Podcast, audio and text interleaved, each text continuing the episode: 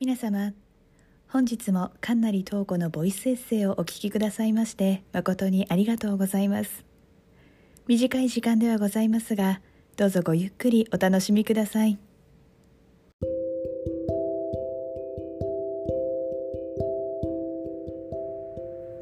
皆さんこんばんは。神成東子です。10月も半ばになり少しずつ涼しくなってきたところもあるんじゃないでしょうか。台湾もここ数日は少し過ごしやすい日が続いていました。気温でいうとね25度前後といったところでしたね。今日はねちょっとまた日中の気温が上がって暑くなりましたがこれからね暑い涼しいをこう繰り返す季節に入りそうですね。この時期は夏の疲れも出て体調管理が難しいので皆様どうぞご自愛ください。さて体の不調はもちろんですが皆さん心の調子はどうですか？自分の心の声を聞いてますか？最近自分の心の声を聞いて素直に行動できたことはありましたか？自分をね癒すというとなんとなくこう私は非日常感が欲しいなと思ってしまうんですが例えばね旅行をするとか普段行かないようなお店で美味しいものを食べるとかですね。でもねそれって意外と気合が必要だったりしませんか？それをねするためにこう調べたりとか準備をするっていう努力がねあ努力じゃないか、まあえっと、労力ね必要になってきてなんかそれすらできないとまたねそのできないっていうことに対してフラストレーションがたまるみたいなねそういう経験ってありませんか？私は結構そういう風になっちゃうタイプなんですけど。はいあの先日ねクラスメートとちょっと話した話をする中で自分を癒すことに必要なものについて改めて気づきがあったんですよ。え彼女とのね交流を通してなんだかこうすごくね温かい気持ちになったのでそれを今回のエピソードで紹介したいなと思っています。えっとね、台北のとある街についても少し書いてるので街の雰囲気もね想像しながらお楽しみいただけると嬉しいです。はい、えー、それでは早速お聞きください。文山区という街と感性の豊かさ夕方の講義を終え娘を迎えに行く前に娘が学校で使用する備品を買うため大学から近い雑貨店に立ち寄った入り口付近で目的のものは見つけたのだが3階建ての大きなこの雑貨店はなぜかじっくりと見て回りたくなる。2階の文房具コーナーでは台湾のパイロット社が25周年を記念して台湾でも人気が高い日本のテキスタイルブランドソーソーとコラボしたボールペンが売られていた。可愛い上にフリクションタイプのペンはよく使用するので一つ購入しようかと思い悩んでいた。どれも可愛らしいのでデザインに迷っていると。先ほどまで音声学の講義で一緒だったクラスメートから声をかけられた。彼女とは数回話したことがある程度で普段あまり言葉を交わすことはないが顔を合わせればいつも微笑んで挨拶をしてくれる。今期の音声学の講義は同じクラスでも取っている人が4人しかいないのでこの講義の時だけはお互いなんとなく隣に座るようになった。彼女と初めて言葉を交わしたのは水泳の授業を見学していた時だった。何を話せばいいか困って彼女がどこに住んでいるのかを聞いた。彼女は台北在住なので寮ではなく自宅から通っていると答えた。台北の大まかな地図は頭に入っている。さらに台北のどこかを聞いてみると MRT 文庫線の万宝院駅の辺りだと教えてくれた。万宝院駅は文山区というエリアにあり市内の中心部から台北動物園に向かう途中にある駅だ。駅地下に大きな病院と大学があり駅前はローカルのお店でにぎわっている。観光客は少ないが地元民にとっては利便性が高く住みやすいエリアだ。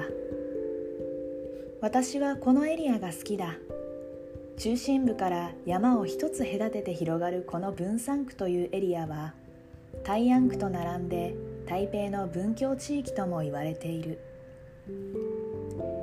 有名な大学や私立の学校の多くがこの2区にある。市内の南部に位置し自然と隣り合わせのこのエリアは他の町とは違う豊かさを感じる。この町から感じ取れる余裕はいわゆる高級エリアともまた違うのだ。この町の雰囲気が好きだと話した時彼女はとても嬉しそうに笑った。私は続けてその町でもここ数年で高層マンションの建築が進んでいることを少し残念に思っていると伝えた。私が好きな街の雰囲気が少しずつ薄れていく気がしているから。すると彼女は驚いた顔をした。彼女も自分の街が変わっていく様子に戸惑っているのだそう。それを日本人である私が同じ気持ちでいることにとても驚いたらしい。そしてまた少し嬉しそうに笑った。彼女は声が細く柔らかい。真面目でいつも本を読んでいる。意外にも卓球がとても上手だ。そして彼女の笑顔はあの街から感じられる豊かさに似ている。雑貨店でどのペンを買うか決めきれずにいる私に彼女はこう言った。実は私は特に買うものはないんだ。でもたびたびここに来るんだよ。特に気分が落ち込んだ時とか。と。さらに彼女はこの店で特に好きな場所が奥にあるから一緒に来ない？と言って奥に案内してくれた。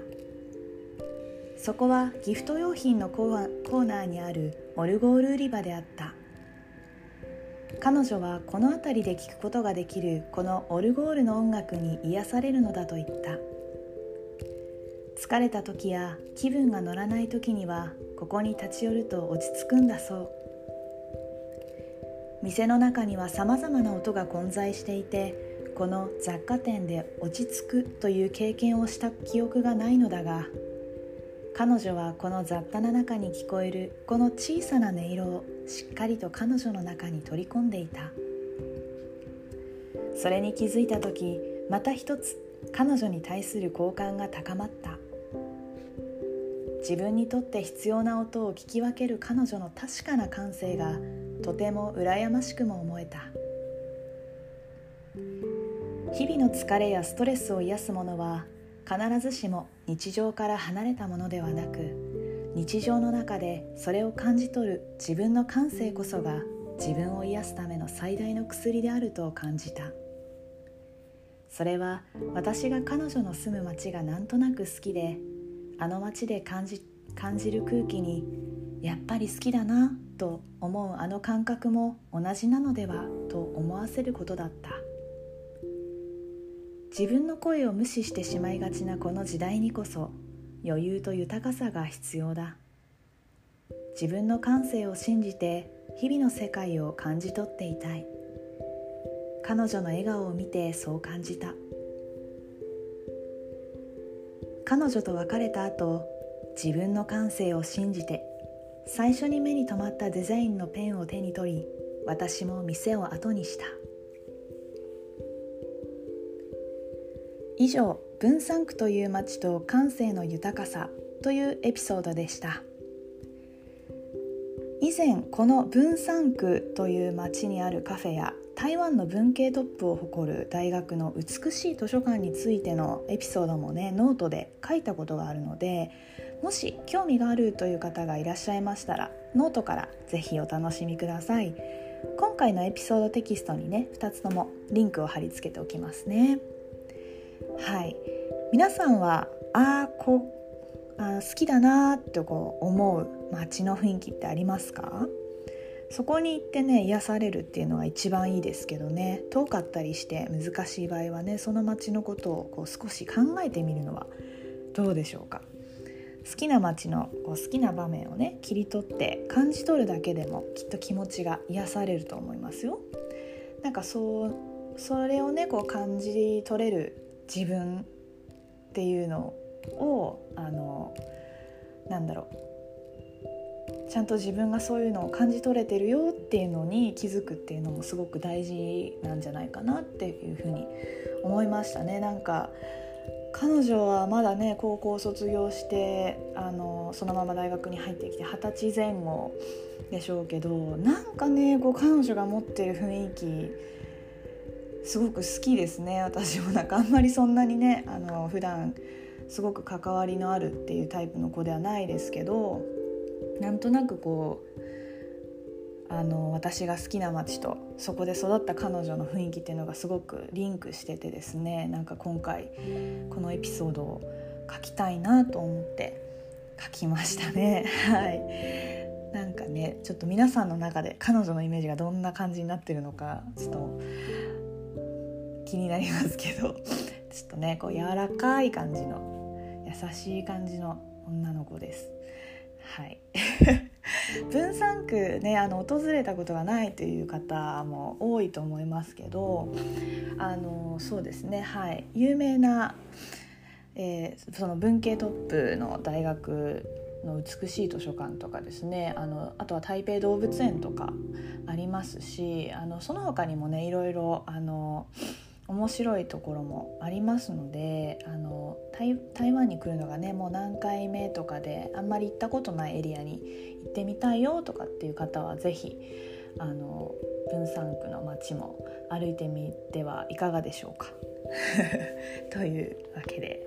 はい、えー、このエピソードはですねノートというサイトでテキストを公開しております。ノートスペースかんなりトーコでブラウザからもお楽しみいただけます。ノートはアルファベットの小文字で NOTE となっております。ご意見やコメントはノートまたはインスタグラムでもご利用いただけます、えー、ああとスレッズでもご利用いただけますね。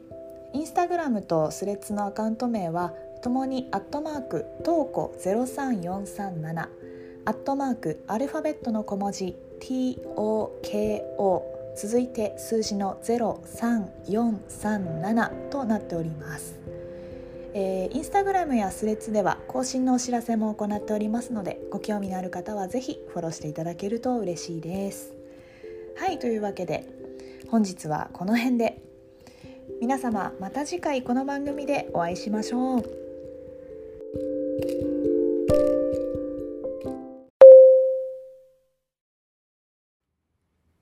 皆様、本日もかんなり東子のボイスエッセイをお聞きくださいまして、誠にありがとうございました。